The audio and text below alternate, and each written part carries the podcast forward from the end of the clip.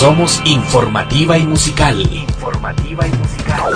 Somos entretenida y cultural. Porque nos comprometemos con usted y usted nos prefiere. Nuevo mundo, comprometido con la gente.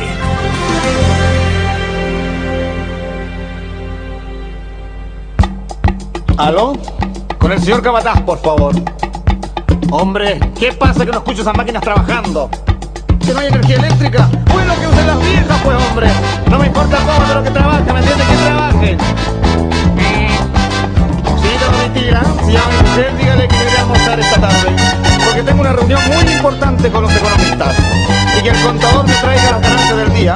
Porque necesito mucha plata. Mucha plata, plata, plata. No me importa cómo, aumente la hora de trabajo, reduzca el sueldo, no sé, puedo dar una cosa. ¿Aló? ¿Qué pasa ahora? Oh, perdón, señor, perdón. Señor. Hay que ser bien pate vaca para no cachar el gato. Hay que ser bien pate vaca para no cachar el gato. Unos pocos están arriba, los demás están abajo. Unos pocos están arriba, los demás están abajo. Hay que ser bien pate vaca para no cachar el gato. Hay que ser bien pate vaca para no cachar el gato. Muy buenos días, bienvenidos y bienvenidas. Estamos en Radio Nuevo Mundo 102.3 en Curicón esta mañana de 29 de julio del 2023. Cuando son las 11 con 04 minutos damos inicio a Manifiéstate, su programa de cada semana donde analizamos y comentamos la actualidad. Junto a Cristian en el control que nos va a acompañar en esta ocasión también eh, comentando. Eh, hoy día no está nuestro compañero Oveja, mucho éxito, saludos en, en la pega que tiene que hacer. A nuestro compañero Aldo González también, eh, mucho ánimo. Y bueno, estamos acá en la mesa junto a Patricio Parra para dar inicio a nuestro programa. Pato, buenos días, ¿cómo estás? Buenos días, compañero. Eh, físicamente bien, como siempre. Eh, buenos días, Cristian, también, que, y a nuestros auditores. Esperando, de acuerdo con, contigo, en un gran saludo para el compañero Ardo y para Oveja, que, que le vaya bien, le vaya bien lo que en su trabajo y que cierre un buen mes. Así es. eh, bueno, estuvo bastante nublado la mañana, eh, ya se está disipando un poco, así que vemos que veremos qué nos depara esta jornada de sábado. Bueno, varias cosas que comentar de la semana, de, la actualidad, eh, obviamente el espacio de los 50 años, temas locales, pero antes de dar inicio a aquello, unas, un par de efemérides, no sé si eh, me permites, Pato, una muy importante eh, para el continente americano, para la lucha revolucionaria de nuestro continente, eh, los 70 años del asalto al cuartel Moncada. El 26 de julio, día emblemático de la lucha de la revolución en nuestro continente, de 1953, las fuerzas revolucionarias de Fidel, comandadas por Fidel Castro Ruz, eh, asaltan este cuartel con el fin de dar el golpe final y derrocar a la dictadura lacaya de Estados Unidos de Fulgencio Batista. Este fue el inicio de la caída del régimen y una fecha clave para el triunfo de la revolución cubana y también inspiración para la lucha de los pueblos de nuestro continente. Pato. Fue un ejemplo de lucha, como tú dices, para la América Morena. de alguna u otra forma intentar desprenderse de la bota del imperio, que lamentablemente no se ha logrado. De ahí, de ahí desde, desde Cuba nacieron varios procesos de intento de independencia de, de la bota imperialista, pero siempre ha existido serviles que se entregan a la bota imperialista por su economía, por su bolsillo, por el enriquecimiento propio, y no permiten que la gran masa, la gran cantidad de gente que sí pretendemos una equidad social, avancemos hacia la liberación real y donde el centro sea, sea el ser humano, no sea el dios dinero ni establecer la economía norteamericana que nos, aún nos sigue viendo como el patio, patio trasero mm, de su casa. y el patio trasero de Europa donde vienen a vertir sus basuras.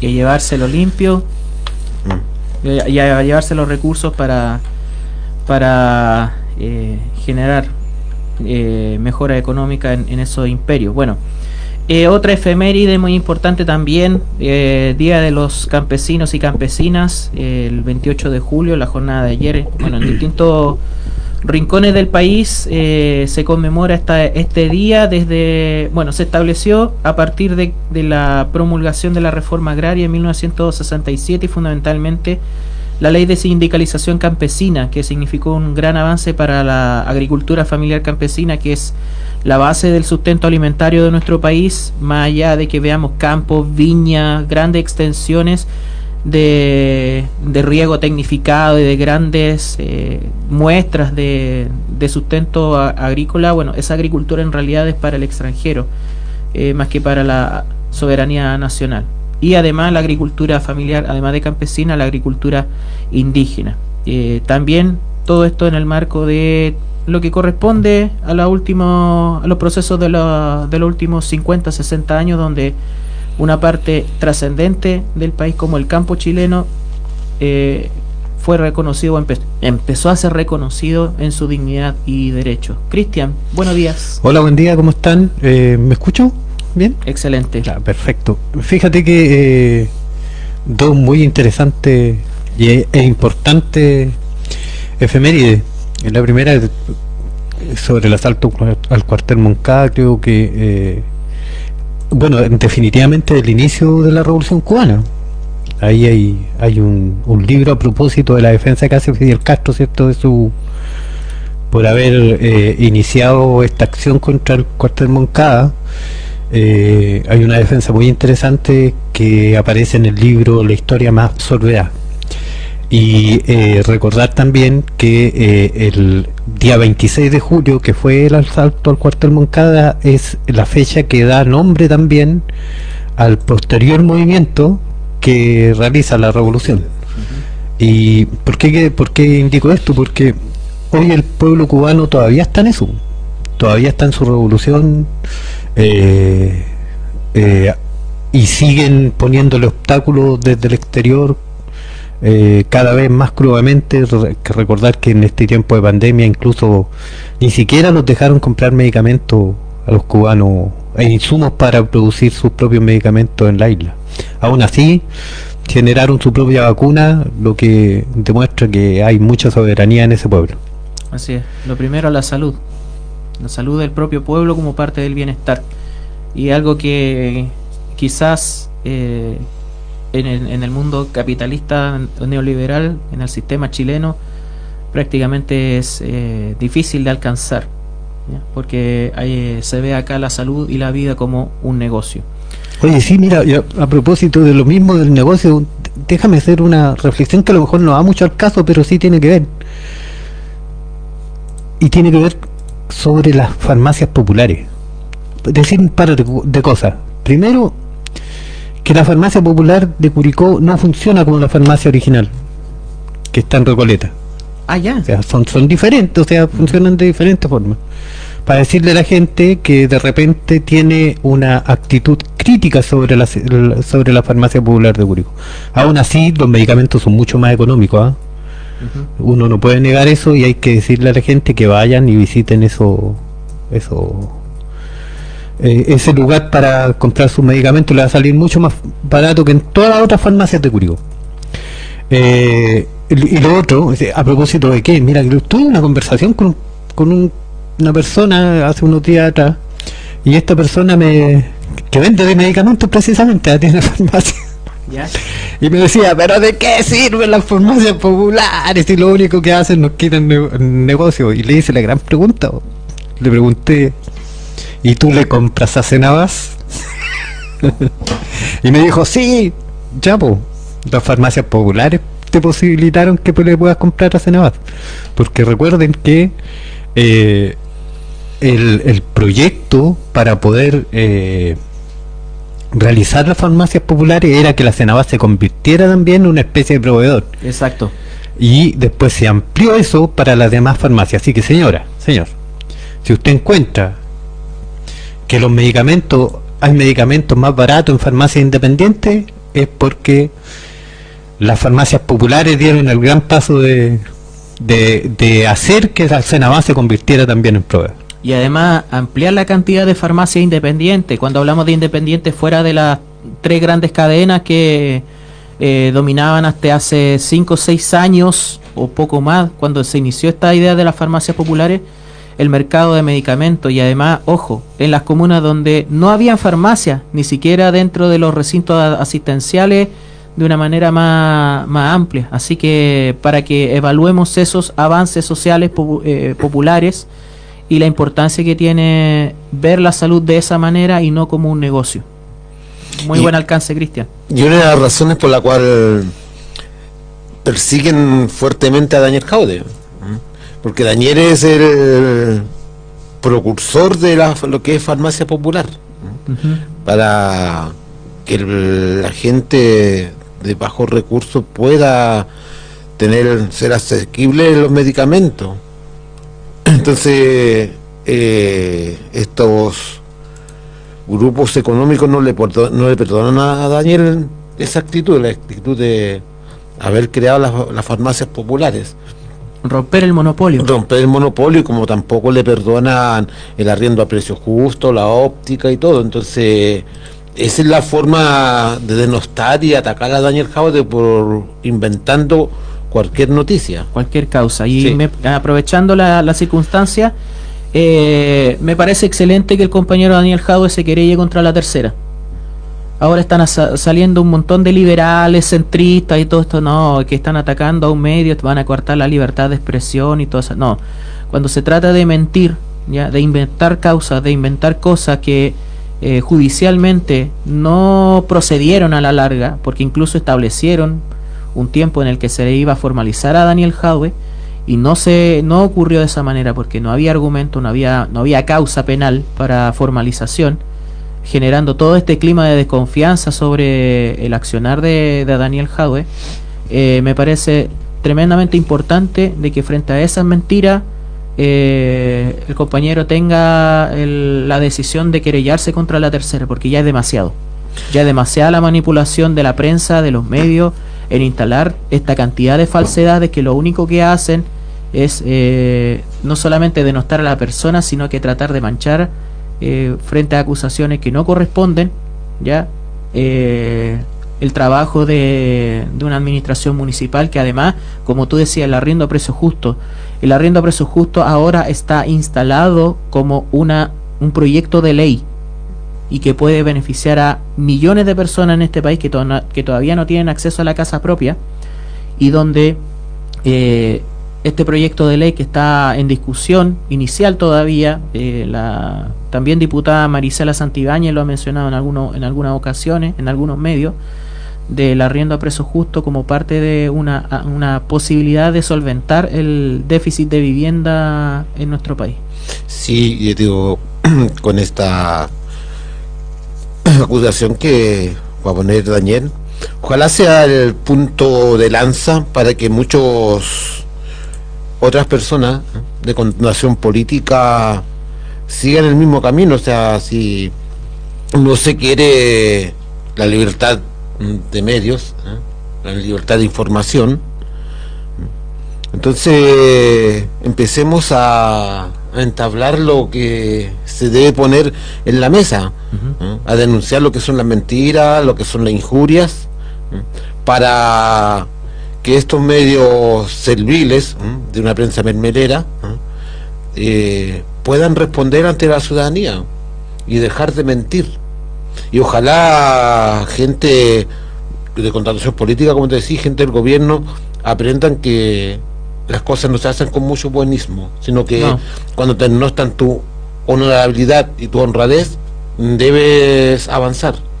Bueno, estos son parte de los medios de las redes que el gobierno actual todavía no rompe en el financiamiento de, la- de los medios de comunicación. O sea, esto de ya debería ser una señal, por último, de, de lealtad, de dejar de alimentar a la tercera, alimentar al Mercurio, que además dentro del Mercurio hay eh, conflictos laborales, donde dentro del diario de Agustín Edwards eh, más del 90% de los trabajadores está votando la, la huelga, ojo, por conflictos laborales, para que vean también de que eh, se tiene que cortar este flujo de, de, de dinero a, a medios de comunicación que, además de la, de la línea editorial, ¿ya? además de, de ser nocivos para el propio gobierno, tienen una serie de conflictos éticos y conflictos laborales bastante severos. Vamos a la pauta, vamos a eh, hablar sobre las cosas de la semana, Pato, algo más que complementar en, Sí, este, me- en este me- inicio. Me sonreía un poco porque Cristian nos puso más su tema sobre la mesa. Sí, Eh, no y además para, bueno, para ir eh, complementando. Para ir complementando y eh, no, no olvidarme, que había notado, lo que tú decías, el Día del Campesino. Sí, eso. Mm, el día de, del campesino del campesino rural del, del, huerto familiar del que abastece más que nada o, abastecía más que nada a las ferias libres a todos ¿eh? con precios realmente justos que hoy en día no no, no, transita por ello porque le han ido quitando comprando las tierras Recordemos que los años sete- 70, en adel- 60 y tanto en adelante, para la reforma agraria, la idea era que el campesinado fuera la soberanía alimentaria de nuestro país. Ellos lo dan la soberanía alimentaria. Labrar aquellas tierras ociosas. Claro, y, y había una gran producción de, de alimentación, como hoy en día lo único que podemos comprar tal vez que se produce en Chile son los porotos, porque como decías tú la otra vez, Rodrigo, lenteja, garbanzo, todo ya viene del extranjero, Así es. porque las tierras ya no están siendo sembradas y están siendo reemplazadas por pinos, eucalipto y monocultivo. Y, agro, y agrocultivos. Oye, sí, es buen tema ese también para reflexionarlo, especialmente sobre el tema de la, como decía, como decía Pato, de la soberanía alimentaria. lo- de- es realmente complejo. Yo recuerdo cuando niño, hace hartos años, años atrás, uno veía los campos sembrados de trigo, por ejemplo, Digo. eh, desde la costa, desde las zonas de rulo llegaban las lentejas, los garbanzos, los porotos, Los todo lo que era leguminoso, claro, todo lo que era leguminosa llegaba desde prácticamente desde la costa y se eh, tomate, todo lo que era eh, eh, cebollas, papas, todo eh, se producía aquí mismo, cerquita. Algunos, incluso la remolacha, recuerdan la remolacha Sí. también se sembraba, se plantaba mucho y había una gran industria azucarera. Llanza, que hoy no funciona como industria azucarera. Para que la gente lo tenga claro, o sea, hemos ido perdiendo también nuestra capacidad para producir productos derivados de la agricultura. De hecho, Llanza ha derivado en eh, productos de, de legumbre, pero cuánto de ello es producción nacional habría que, que ir revisando y no simplemente una empaquetadora, importadora, empaquetadora y distribuidora de, de alimentos. Pero Yo recuerdo que Llanza se convirtió prácticamente en una explotadora de los pequeños campesinos, compadre. Exactamente. extorsionadora también. Extorsionadora más que Sí, nada. le, entregaba insumos, semillas y todo lo que quieras, pero al final de, de la siembra, cuando cosechaban, salían topados. Sí. O si no quedan endeudados. Exacto, con la misma remolacha. Pues, sí. Así nomás con el neoliberalismo, ¿eh? Así es. Eh, podríamos hasta comer más sano si pudiéramos volver a recuperar ese casi millón de hectáreas de tierras agrícolas que no se trabajan. Lo mencionó la diputada eh, Alejandra Sepúlveda hace un tiempo. Eh, y que por un lado son tierras que no se trabajan para la soberanía alimentaria, por otro lado están eh, expuestas a la especulación de los loteos agrícolas, ya que son que es una cuestión bastante nociva para el mundo rural. Y eh, otros o lo que se trabaja es mayoritariamente para la agroexportación. Sí. Que, o sea, sí, tierra agrícola, ah, qué bonito los campos, pero son para, para alimentar a otros y no a nosotros mismos, No, incluso de, de manera mucho más económica, mucho más sana y que nos permita eh, mantener al campo y al mundo rural chileno, no sea simplemente un lugar para producir, sino que también tenga una vida propia. Así que un gran saludo para, Para todos los campesinos, para todos los campesinos que aún siguen labrando la tierra y comunidades indígenas también. y le están haciendo la pelea este, este neoliberalismo que trata de exterminarlo y comprar sus tierras para parcelas de grado. Y eso es patria. Eso es verdadera patria. Eh, entremos en materia. Robo de computadores. Eh, la semana pasada fue una semana más bien como de, de, de risa en el sentido de lo, de lo ridículo de la situación. Hasta que se empezó a develar dónde terminaron esos computadores y la serie de sucesos que después acontecieron. Eh, todo esto, bueno, en un contexto de mucha presión y chantaje eh, sobre lo que es eh, no solamente el, funcionamiento del gobierno, sino que particularmente sobre la figura de Giorgio Jackson. Nosotros tenemos una, una perspectiva y una mirada crítica, obviamente, sobre él, ya eh, sobre la manera en cómo eh, se ha convertido en, en, uno de los de los pilares de la, de la manera de hacer gobierno. Pero fuera de eso, fuera de, aquello, lo que dice en relación con, bueno, además del caso convenios que ya ha tomado otros otros caminos, pero en particular sobre al final cómo se dio esta situación del robo de computadores, dónde terminaron y todas las redes que se establecieron a partir de esto desde la semana pasada. ¿Dónde terminaron estos computadores robados? En la casa de una operadora política de la derecha, en Renca, si no me equivoco, ¿cierto? Mm, de sí. una persona que estaba vinculada a una tremenda corrupta, como Vicky Barahona, que se robó hasta las hasta la ampolleta de la municipalidad de Renca. Y que es la mamá de la persona que anda hablando de justicia y de, de corrupción en este país. Pues. Carla Rubilar. Carla Rubilar. Recordemos Carla Rubilar que ocupó eh, fondos y recursos del gobierno para hacerle campaña a su marido, Cristian Pino, en el primer proceso constitucional, si no me equivoco. Sí. ¿Ya? O sea, utilizando eh, recursos y elementos del gobierno para hacerle campaña al cafiche sumario. Y hay que decirlo con, esta, con estas palabras porque es un tipo que terminó enchufado dentro del gobierno de Piñera solamente por vincularse a Carla Rubilar. ¿Ya? Este personaje además era periodista de TVN, todo lo demás, pero eh, así como el estallido social eh, develó parte de, la, de lo que es el pueblo chileno, también le sacó las caretas a bastantes periodistas, ojo. Acuérdense, al propio Cristampino muy vinculado a, lo miliquero, a lo militar, Davor Juranovic también de TVN, eh, o sea, la careta fascista salió inmediatamente eh, durante y post estallido social. Entonces muchos de estos personajes que todavía siguen en los medios, eh, también terminaron dentro de lo que es el aparato comunicacional y de gobierno de, Piñera y recibiendo favores de aquello. Bueno, para no perdernos en ese sentido, lo que dice en relación con esta serie de, de robos de equipamiento, caja fuerte y todo lo demás, eh, al final, ¿dónde ha terminado? De las redes delictuales, de las redes delincuenciales, vinculadas con, con la derecha, con los mismos que acusan a la delincuencia como uno de los grandes males del país y, todo aquello. Más allá de lo anecdótico.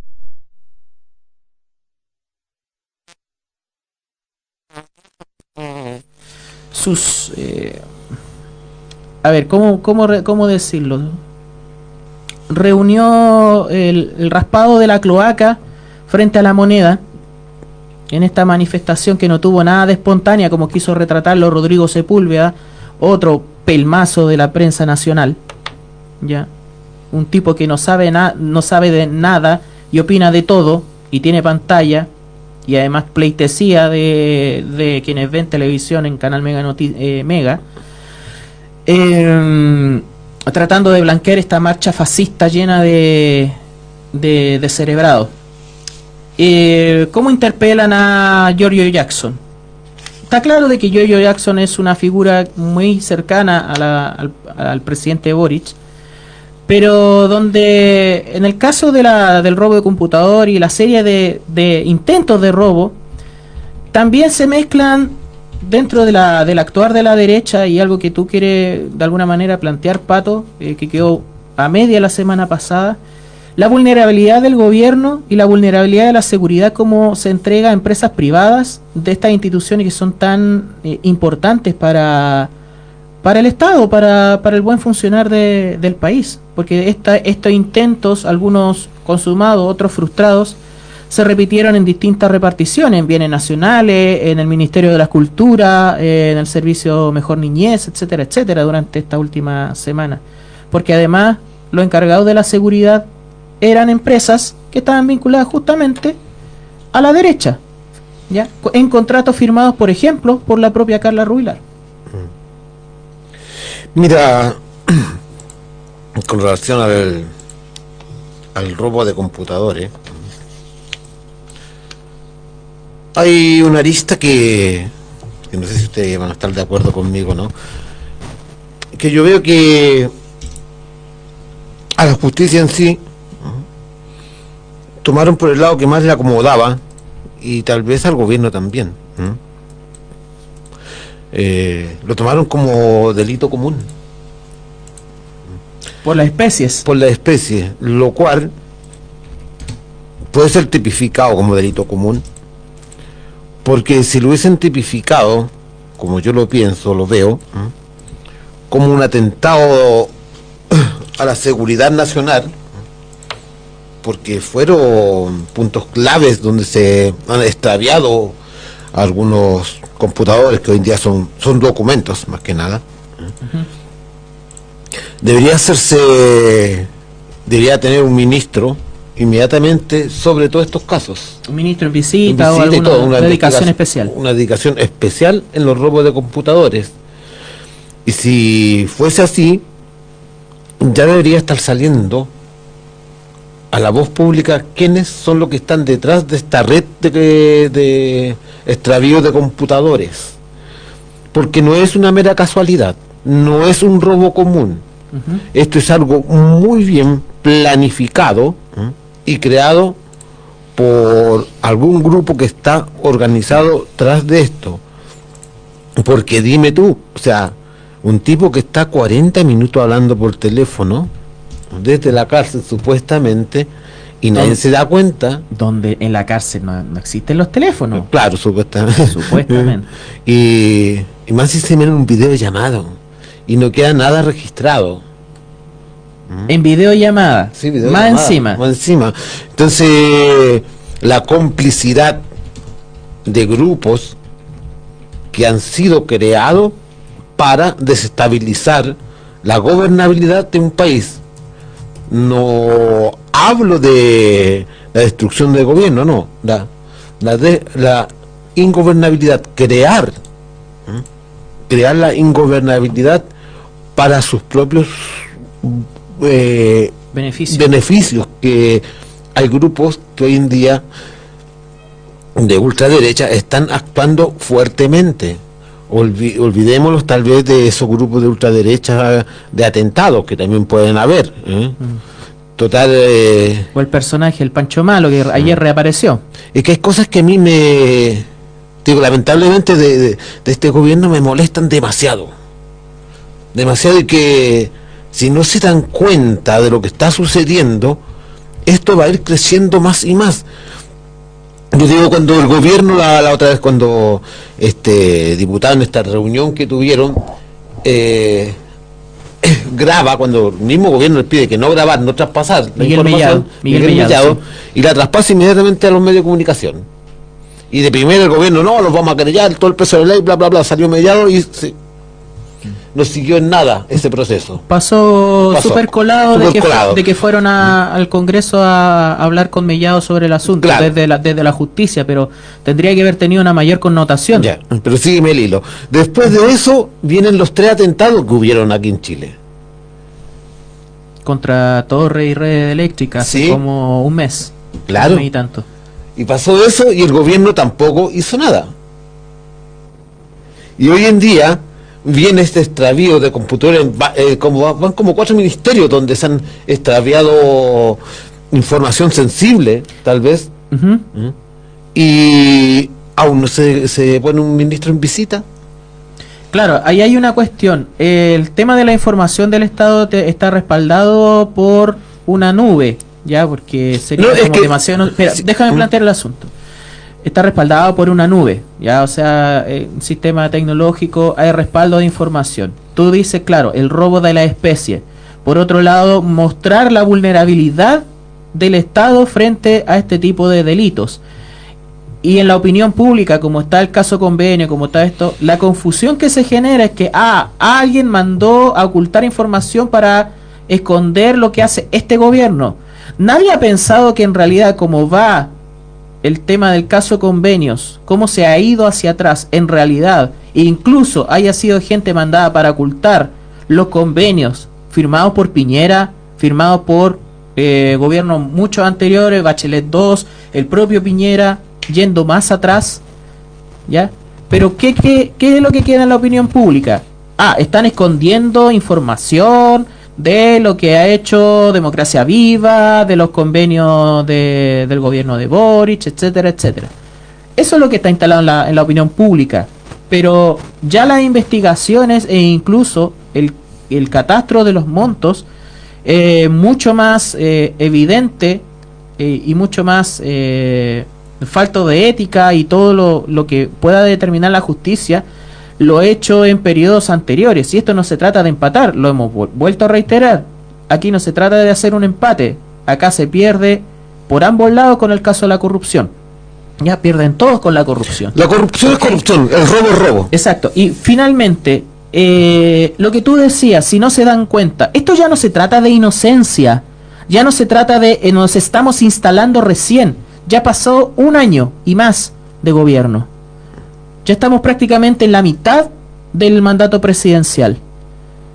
Todavía, y lo dijimos desde el primer minuto, todavía hay gente que le, que le hace el trabajo a la derecha, que le hace, que le entrega información a la derecha, que le abre las puertas a delincuentes, como lo hemos visto, para generar un entramado y hacer este, y este acto, que tiene la información de dónde llegar a la caja fuerte que se robaron, o cómo meterse a robar eh, más de 10 computadores al servicio Mejor Niñez. ¿Ya? Hay gente que le hace el juego a la derecha, que le entrega información para que, por ejemplo, acá en Curicó, supongo, eh, le hagan en la campaña a los nuevos personajes, a los nuevos viejos personajes que quieren volver a reflotarse como candidato a alcalde, como Celso Morales. Ya Mira, sería nefasto, si hay al colmo de Curicó. mira, profe Cristian, no sé qué opina. Mm. Ya ahí le doy mi opinión. Sí, ¿Qué tiene que ver el robarse los computadores de mejor niñez? ¿A quiénes favorece o desfavorece haber robado esos computadores? Cuando ya se está investigando las redes de pedofilia. Exactamente. ¿Mm? Entonces, ¿Y quiénes son los que forman parte de esa red de pedofilia? entonces aquí hay hay que ver no tan debajo del agua, ¿cachai? hay que pegarse una consumida no en el agüita y vas, vas a ir averiguando a quiénes le convienen que ciertos elementos se vayan olvidando, se vayan se vayan perdiendo.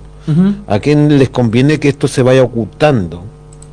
Para mí es muy muy dudoso cuando hago este hilo, este hilo de conducción, eh, ver que todo es casualidad. Sí, y po- podríamos reflexionar al respecto, ¿cierto? Sobre las casualidades y sobre la, la sobre a quién le interesa, por ejemplo, te- tener información sobre lo que eh, está haciendo el gobierno o sobre lo que eh, quieren que se pierda de la información que mantiene el gobierno, porque hay que tener en cuenta que el caso de computadores no solo eh, en términos políticos ha perjudicado cierto al a Giorgio Jackson que es el ministro que está a cargo ahí de esa cartera y sino que también han empezado a salir otras aristas más antiguas.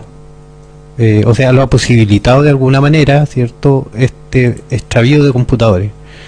En términos políticos uno podría decir a quienes a quienes benefician mayor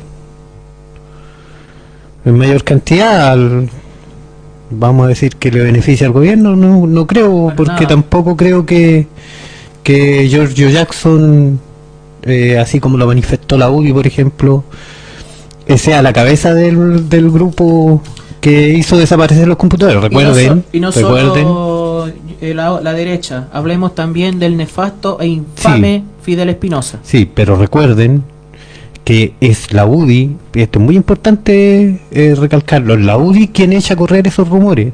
Quien, quien dice y culpa, ¿cierto? Culpa directamente, de hecho, en una declaración a George Jackson. Macaya. Eh, cierto, instalarista, como lo, expres- eh, lo expresaba claramente Pato, donde llegan los computadores. Quien los tenía, quien los guardó, ya lo dijo Pato, ¿cierto? Una persona que trabaja, que trabaja prácticamente para la derecha, que trabajó para la alcaldesa Vicky Barahona, ¿cierto? Mamá de, de Carla Rubilar. Y eh, eh, promotora de Juan Antonio Cas.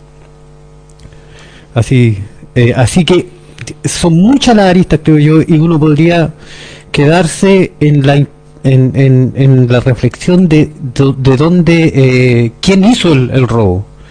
Pero yo creo que el pato acierta cuando dice a quién le conviene el robo, Exacto. a quién le conviene el robo.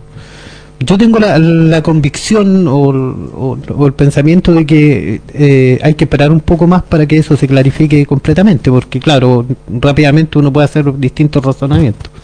Pero creo que definitivamente aquí hay algo más que un robo, eso es- está claro, es- hay, hay una intención, ¿cierto?, eh, de, de generar otra cosa, Exacto. de Sí. generar otra cosa. ¿Quiénes están detrás? Habría que... e- Evidentemente la derecha se, es hacia donde apunta.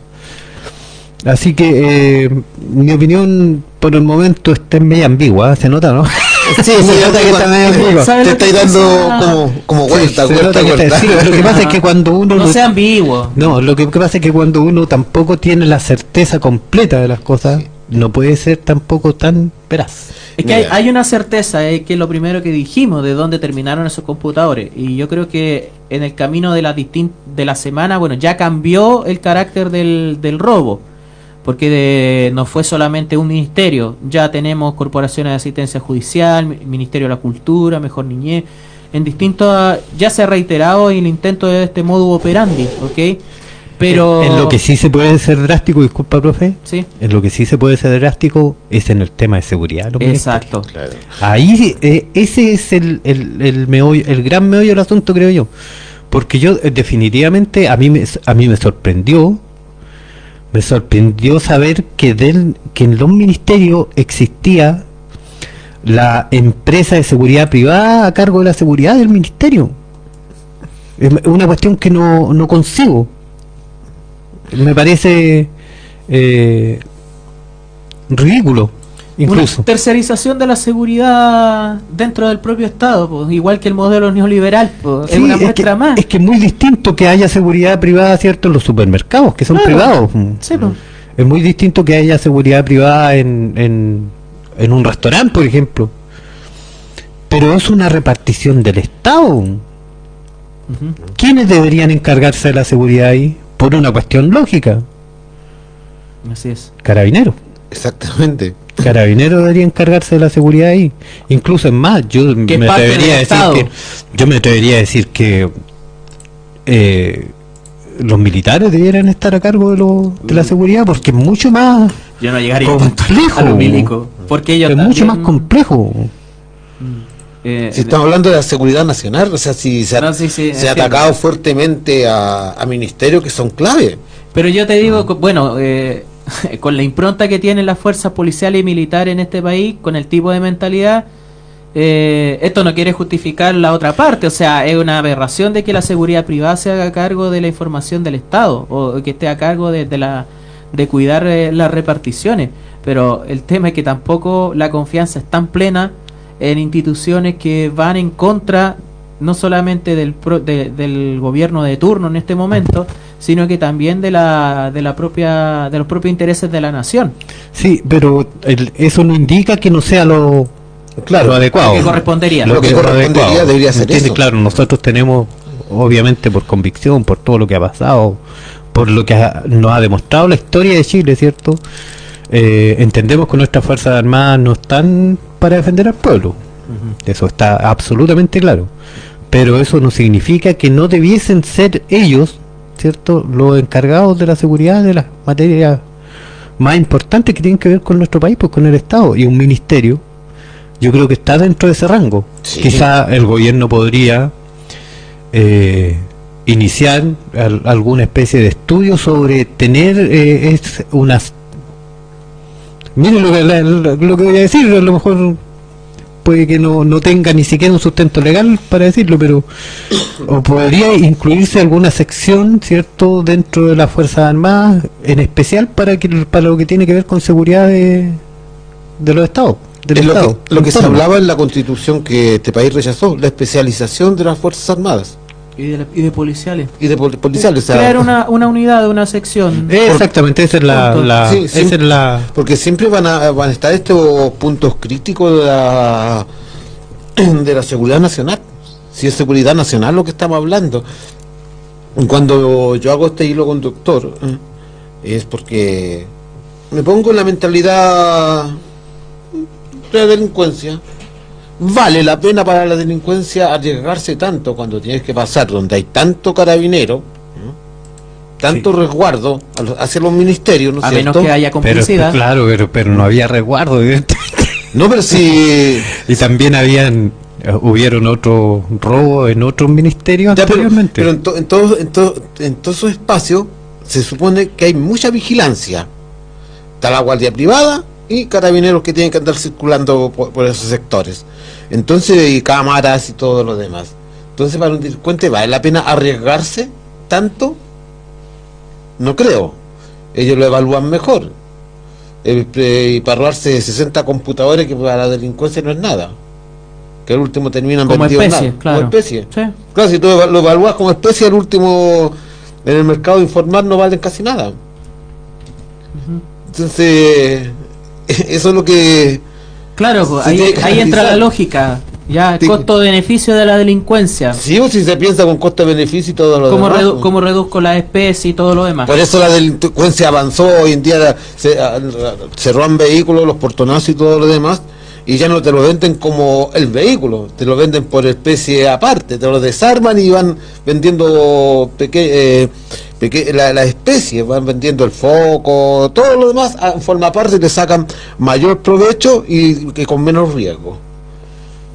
Si es un negocio, Bueno, a propósito de negocio y también vinculado al caso de convenios, eh, yo insisto con esta cuestión y lo que dice relación con, con la región del Biobío, que bueno, estas aristas del caso convenio ya se están eh, yendo un poco de lo que es democracia viva, más allá de que esta eh, organización, organismo social o todo lo demás, eh, todavía eh, eh, trate de poner en discusión el tema de la devolución de los dineros, que tiene que hacerlo, si que lo exige Contraloría y la Justicia, ¿ya? Acá hay una cápita y quiero, antes de, de que, de que lo olvide y que quizá quede postergado para próximos programas, ¿hay alguien del gobierno que, ha nega, que se ha negado a, a ir a declarar si lo han llamado? por ahora que yo sepa, no. Ya. ¿Hay ocultamiento de información deliberado, borrado de información deliberado? Como, hi- como hizo el Ministerio de Salud con los correos de la pandemia, como hizo el Ministerio del Interior, como hizo el Servicio de Migraciones, Claro, la- administrado por Piñera, La pérdida de información ahí ¿ya? el retraso de entrega de los correos. Exacto. también. y llegar hasta la Corte Suprema para que se le exija eso. Porque acá se dice, se apela a la seguridad nacional para ocultar información, pero no para develar eh, algo que la justicia está tratando de establecer como delito. Acá puede ser una diferencia ética muy importante, o que ojalá se sepa manejar y que se sepa, se sepa transmitir, ¿ya? Que no haya ocultamiento de información, que no haya eh, intentos para evitar la transparencia plena. Cuando acá decimos de que haya transparencia y probidad, eh, también, insisto con esto, guste o no guste, de nuestro gobierno, ¿ya? Con toda la mirada crítica y con toda la observancia que le hagamos, porque nosotros no somos foca ni aplaudidores de lo que está mal o de lo que no nos parece, tratamos de resaltar lo que pueden ser avances, pero no, no podemos ser obsecuentes con lo que eh, no nos parece. Eh, para la opinión pública, si esto va a ser una limpia, una limpieza general de la corrupción del Estado, también sea una muestra frente a la justicia de que si hay información requerida para aquello que tenga que ver con el proceso judicial, obviamente, no con investigar vida personal o con otras aristas que no, que no corresponden a lo que, eh, lo que dice relación con la justicia, ¿ya? Porque aquí, bueno, ¿para qué hablar de todos los rumores que dicen de Giorgio Jackson, de, de la vida personal con Boris y todas esas estupideces que todavía aparecen en los grupos de ultraderecha y en los TikTok y todas las cuestiones de, de, de estos descerebrados? ¿Ya? Sobre la vida personal o, o todo lo demás. Aquí estamos hablando de un análisis político y una cuestión de, de corrupción que tiene que ver con el proceder de la función pública. ¿Ya? Eh, que haya transparencia en esa información y que por lo menos para la opinión pública el gobierno pueda decir, ¿saben qué? Entregamos la información, no generamos bloqueo, ni traba, ni impedimento a los procesos judiciales. Mira, es como dijimos en un comienzo cuando se empezó a hablar de la pérdida de, de los computadores, que el gobierno tiene la posibilidad en sus manos de salir muy bien mm, reestructurado de esto. Empezar a limpiar todo. Empezar, en primer lugar, a develar desde Bachelet en adelante, o gobiernos anteriores, todo esto que son los convenios, cómo se ha ido desfalcando al Estado. Claro. a lo mejor Democracia Viva es un punto dentro de todo este mar de, de arena que hay de, de falco estatal. Así es. Claro. Y ahí el gobierno puede salir muy bien parado. ¿eh? Eh, también puede salir muy bien parado para su organización, para lo que es Frente Amplio, el depurar y el limpiar y ver a aquellos que realmente están por servirle a la ciudadanía o para servirse a la ciudadanía. Exactamente. También puede Tam- ser una limpieza de convicciones. También, pues, yo no hablo mucho del Frente Amplio de convicciones, pero le, le ser- le serviría también para limpiarse, para ver quiénes realmente están para servir el servicio ciudadano Así es. Me parece súper. y empezar a, a depurar, aunque quedes con 10, pero vas a tener 10 personas que realmente están comprometidas comprometidas con el servicio ciudadano, no para servirse a la ciudadanía, porque hoy en día lamentablemente hemos seguido develando como muchos que han llegado con este gobierno han llegado a servirse a la ciudadanía. ¿Eh? Entonces nosotros no, no, como dices tú, o sea, no, no estamos para esconder situaciones. Estamos desde este micrófono para develar cosas, hablar de las cosas que este gobierno está haciendo bien, ¿m? pero también develar las cosas que se están haciendo horriblemente mal. Así es. Bueno, a propósito de gente que se aprovecha para beneficio personal, Concepción. Eh, por eso decía de que ya el caso convenio ya no se reduce solamente a democracia viva o urbanismo social, sino que también el foco más álgido en estos momentos del gobierno regional del Biobío, que no pertenece al bloque de gobierno, hay que decirlo súper claro, pero que ha beneficiado tanto a la derecha como también a eh, personajes, y lo quiero decir de esta manera, que pertenecen al Frente Amplio, que pertenecían o que van buscando buscando lugar como las polillas, ¿ya? Los olfatillos que le llamaba Víctor Jara también, ¿ya? Entre, entre estos ni chicha ni limonada, bueno, aparecen también los olfatillos que buscan la oportunidad para aprovecharse. El caso que tiene también burdo, pero que donde las consecuencias ya eh, no tienen nada de no, no tienen nada de agradable, ¿ya? Esto, bueno, varios medios de la región del Biobío, el medio sabes.cl y el periódico Resumen lo han recogido sobre el tema de Camila Polisi, ya que una eh, una joven, ya que ha intentado procesos políticos hace bastante tiempo en, en Concepción, ya en los últimos seis años por lo menos, junto con otros miembros de su familia también, eh, candidatura al municipio, candidatura al proceso, a proceso constituyente o diputado, etcétera, etcétera, y que se valió de eh, eh, corporaciones y de fundaciones para embolsarse plata, hacer traspaso de dinero y compras bastante poco justificables. Oye. Entre ellos, ropa íntima, giros por caja y mucha comida. Esto del título dice autodenuncia revela gastos de OTEC de organizaciones de capacitación vinculada a proyectos financiados por gobierno regional del Bío Bío a Camila Polisi. Eh, antes que tomaras ese punto, yo Sí, cuando leí esa noticia, mm, me informé, a mí me dio risa de, de este personaje y porque se- supuestamente pertenece a un conglomerado político. Dije, para mí que esta se equivocó de conglomerado político. ¿Por qué? Porque tuvo que haber sido del PDG, po, Ah, de París, y como el otro... Que se compró calzones, calzoncillos. compró, calzoncillos con plata del Estado. Esta se compró ropa interior con plata del Estado. Dije, esta se equivocó de partido político. O sea, fue como... eh, tiene más pinta de PDG. Oye, ¿qué- Claro. ¿qué, es del PDG? Se le fue, se le fue Gubernati, se fue Parisi, Sí, otra vez. no, eh. No, no Son- queremos revivir eso, esos Son personajes. partidos lamentablemente instrumentales y que han utilizado. Yo digo, o sea, para mí hay mucha gente dentro de partidos y organizaciones sociales y corporaciones que están por la por la convicción del bienestar social, pero hay grupos ¿m? que son los que- grupos que utilizan a estas personas para su propio beneficio. Y entonces eso es lo que pasó con Acá en Curicó también. Aquí en Curicó. Aquí- Oye, a propósito Curicó de está Curicó, plagado de eso. a propósito de Curicó, yo no sabía que había vuelto el multibingo a Curicó después de tantos años. Por eso está plagado. Porque hubo un show y en ese show hicieron, repartieron dinero. En el show del Pailita, una fundación, una fundación, comillas, comillas, que hizo unos sorteos así de 50 lucas. Me pareció bastante, bastante parecido al multibingo. Qué bueno que haya vuelto ese evento. Estoy siendo sarcástico. Dentro de la, de la realidad de supuestas fundaciones de acá de Curicó Sí, también. si no, si Curicó está plagado.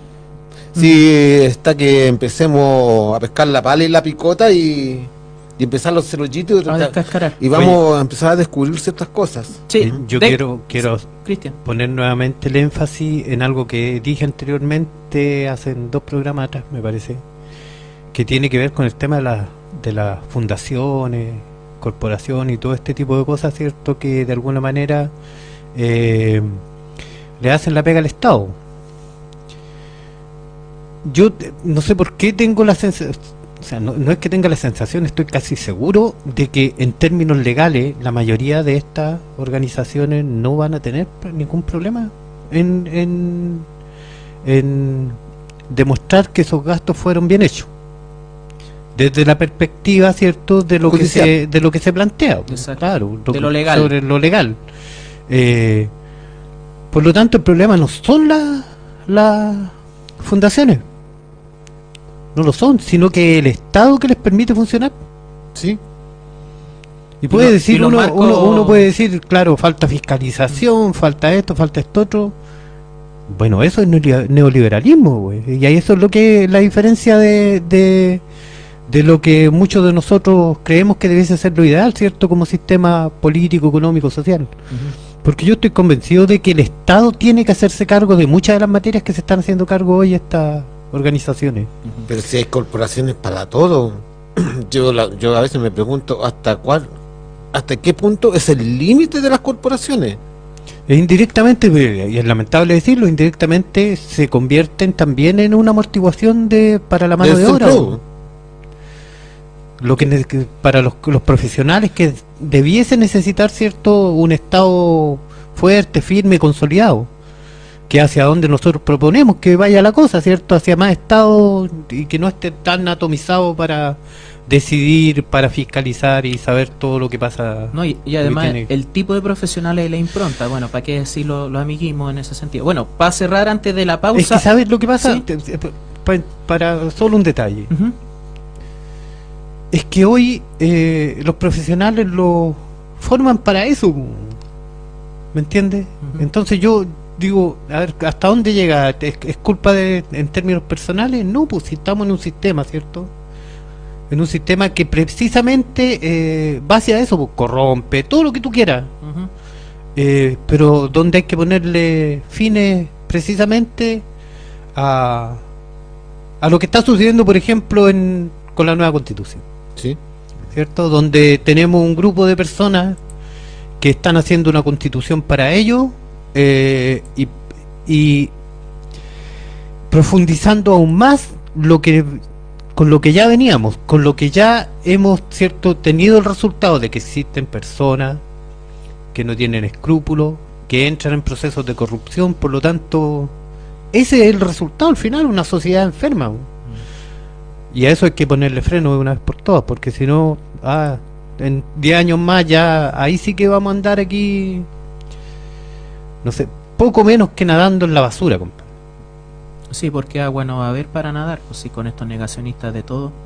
Bueno, para cerrar el tema de Concepción, el caso de Camila Polisi, que lo comentamos la semana eh, cuando armamos la pauta, a ti, Cristian, te daba muy mala espina cuando... Te- Fíjate Cuando- que sí, desde que empecé a ver, en- porque nosotros obviamente tenemos conexión en redes sociales y todo lo demás, por, por una cuestión lógica, ¿cierto? Pero yo recuerdo ver a Camila Polisi, eh, claro, en, eh, muy, muy bien presentada.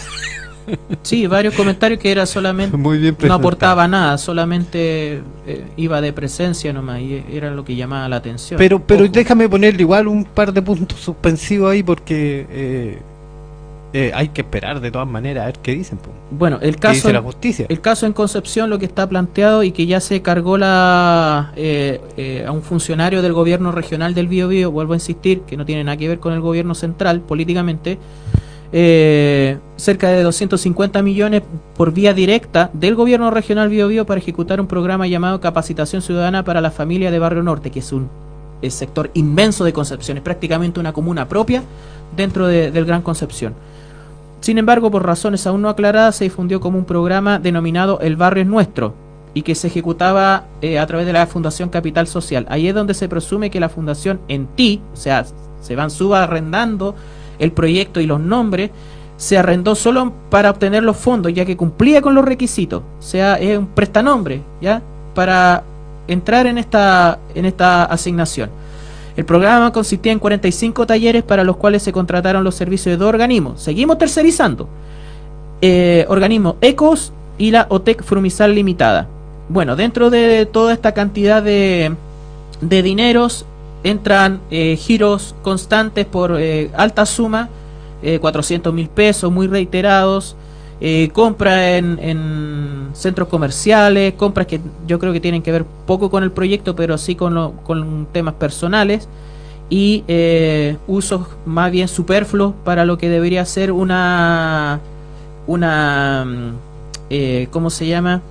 Eh, un proyecto social, ¿ya? Así que esta es una arista que está en la región del Bi- Biobío que ya se cargó a un funcionario, en este caso el Ceremi Eduardo Vivanco del Partido Radical, que presentó su renuncia frente a esta situación, que él sería el contacto, porque dentro de las propias declaraciones se dice de que no te preocupes que esto está protegido desde la alta esfera y en la alta esfera regional eh, del gobierno regional del Biobío. Vuelvo a insistir, políticamente eh, muy distante del gobierno central, pero que ha beneficiado tanto a la UDI como también a sectores que se dicen ser del Frente Amplio o de, o de sectores de, de esta izquierda progresista incluso.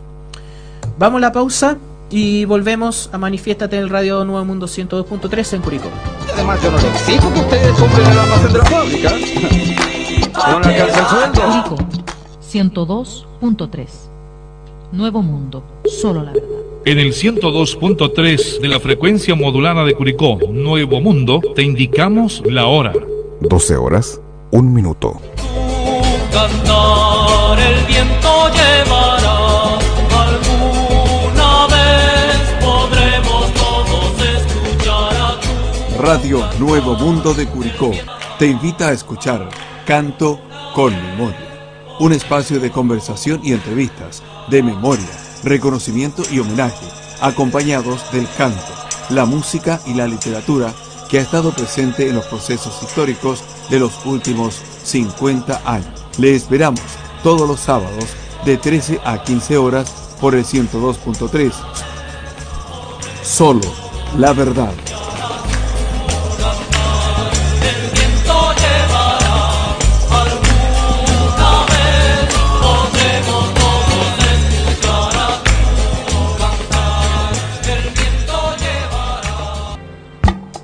¿Aló? Con el señor Cabataz, por favor. Hombre, ¿qué pasa que no escucho esas máquinas trabajando? ¿Que no hay energía eléctrica? Bueno, que usen las viejas, pues, hombre. No me importa cómo, pero que trabaje, ¿me entiende? Que trabaje. Señorita, no mentira. Si llama a usted, dígale que quería almorzar esta tarde. Porque tengo una reunión muy importante con los economistas. Y que el contador me traiga las ganancias del día. Porque necesito mucha plata. Mucha plata, plata, plata. No me importa cómo, mientras ahora el trabajo, reduzca el sueldo, no sé, por alguna cosa. ¿Aló? ¿Qué pasa ahora? Oh, perdón, señor, perdón. Sí, señor. Hay que ser bien de vaca. Ahora sí, estamos de vuelta ya en Manifiéstate 102.13 en Curicó, en esta mañana ya tarde del 29 de julio. Eh, bueno, varias cosas que tenemos que comentar, vamos a ir a Vamos a cambiar un poquito la, estructura de, la pauta, vamos a dejar eh, los últimos minutos de programa para hablar, obviamente, como cada semana, de los 50 años de conmemoración, de recuerdo del, eh, golpe de Estado.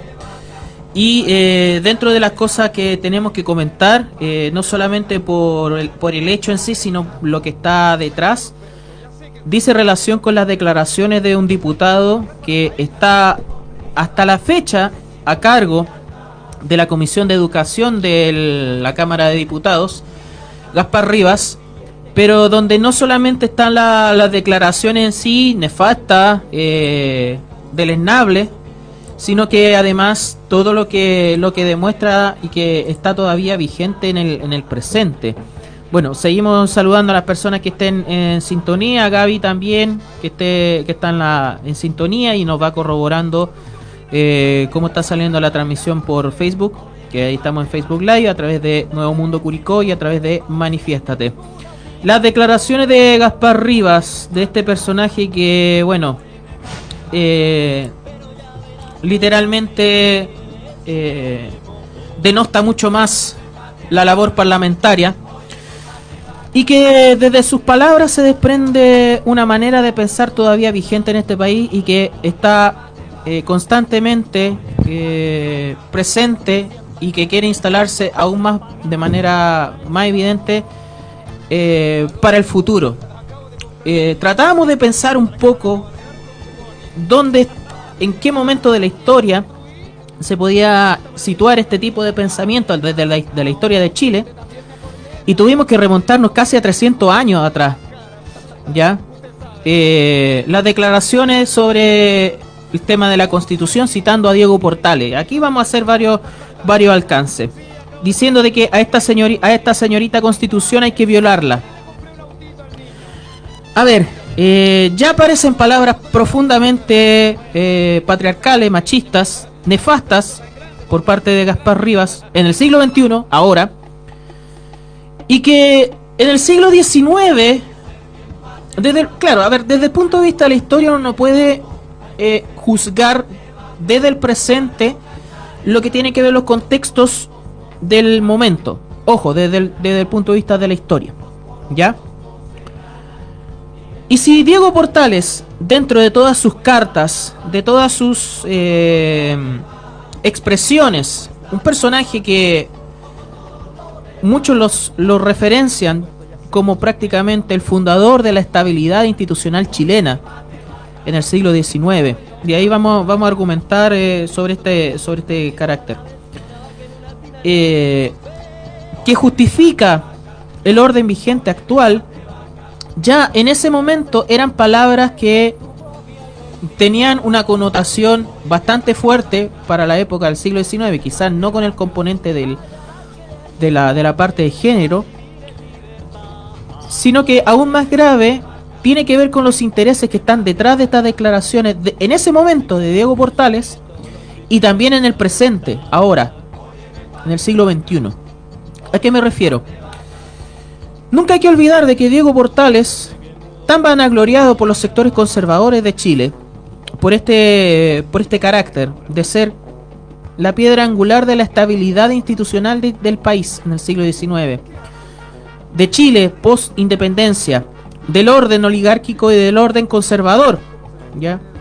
De por qué Chile tiene tan pocas constituciones a, diferencia del resto de América, que era un desastre, que vivía en pelea, que todavía no estaba conformado su Estado-nación, versus la estabilidad chilena, que ese es el discurso que, que se utiliza.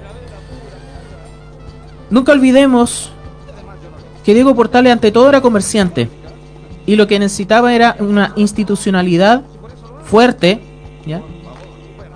conservadora, de orden, de autoritarismo, para poder hacer sus negocios. ¿ya?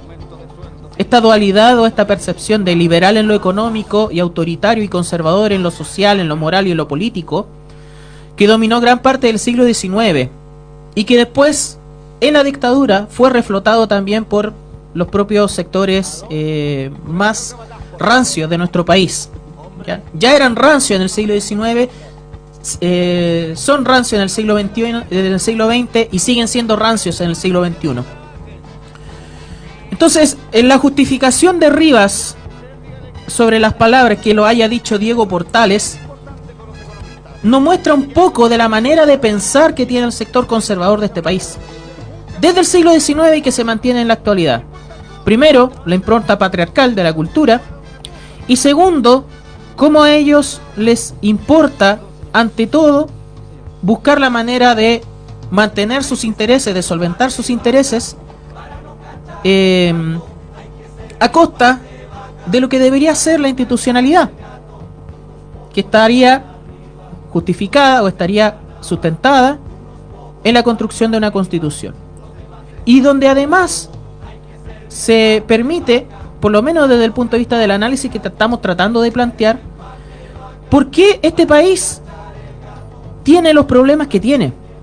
Porque ya desde su fundación, estamos hablando de la constitución portaliana que muchas veces se, se habla, de la de 1833, nace con estos vicios, con esta mirada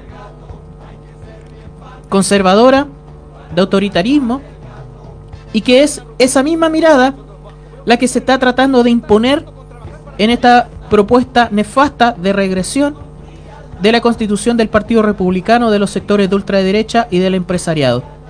De alguna manera, Rivas, a pesar de lo deleznable solamente de la declaración, si uno hace una lectura un poco más profunda, nos demuestra uno de los de las grandes falencias del el origen del Estado-Nación chileno, que es la interpretación justamente de lo que es la institucionalidad a través de la Constitución y cómo fue concebida desde el siglo XIX y cómo trata de ser justificada en el presente.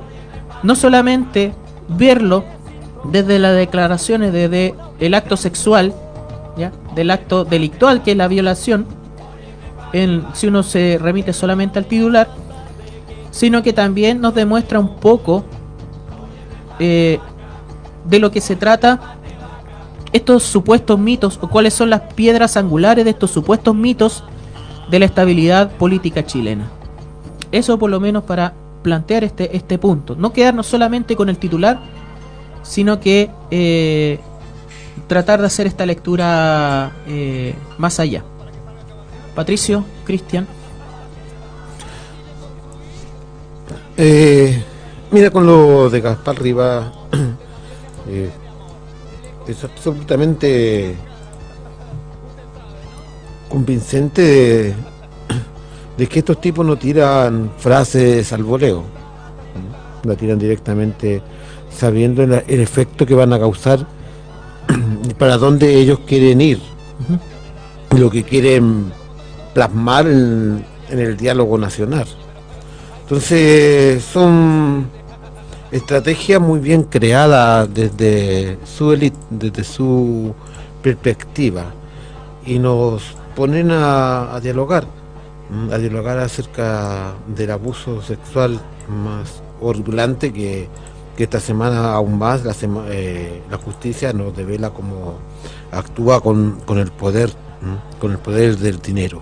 Exacto, el caso Pradena. Un caso Pradena horripilante, vergonzoso, mm, casi asqueante para la ciudadanía. Mm, Y eso y eso condice a lo que este sector, como tú hablabas, eh, esta impronta patronal que tienen ellos de plantarse frente al estrado. También no- nos develen la hora de incidentes del Congreso como esta ultraderecha fascista ataca fuertemente a un diputado de la República cuando está haciendo uso del derecho a hablar. ¿Mm? Y esta oleada, ¿Mm? jauría que se le llamó fascista, atacan al presidente de la mesa. Entonces, todo esto condice con lo que ellos van hablando, con lo que ellos van diciendo. Entonces, eh, y vuelvo a insistir, están dentro de una creación de ingobernabilidad y de no diálogo. El Eh, chantaje, ¿no? Un absoluto. chantaje completo como lo que se está haciendo para pasar inmediatamente al otro tema, el chantaje que está haciendo la derecha con respecto a lo que es el, eh, el aumento de la pensión básica universal, o sea, las pensiones, las pensiones de nuestros abuelos, las pensiones de, de la gente que hoy en día más lo necesita, porque una vez que llegas a jubilar tiemblas porque vas a pasar hambre y no vas a ser capaz de pagar eh, tus deudas. Entonces la derecha hoy en día utiliza la, po- la pobreza ¿eh? nuevamente como moneda de cambio.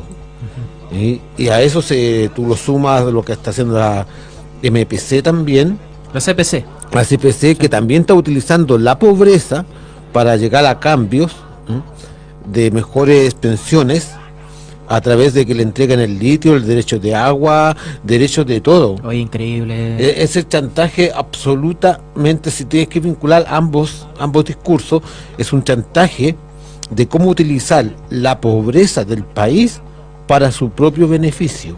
Exactamente. Eh, claro, esta semana las discusiones o los diálogos donde se restaron la UDI republicanos y el empresariado está planteando este, este chantaje, entregarle el litio, entregarle el agua, todo lo demás, eh, para aprobar una reforma tributaria o para sentarse a hablar sobre pensiones, es realmente propio del comportamiento mafioso. Eh, yo creo que Al, Al Capone se queda corto al lado de del tipo de negociaciones, Jimmy Hoffa, todos esta, estos grandes mafiosos, la camorra italiana o todos estos símbolos de, de comportamiento de, extor- de extorsionadores, queda chico al lado del empresariado chileno y la derecha, para nada, Eh, ya, o sea, no hay ninguna ninguna diferencia, ¿ok?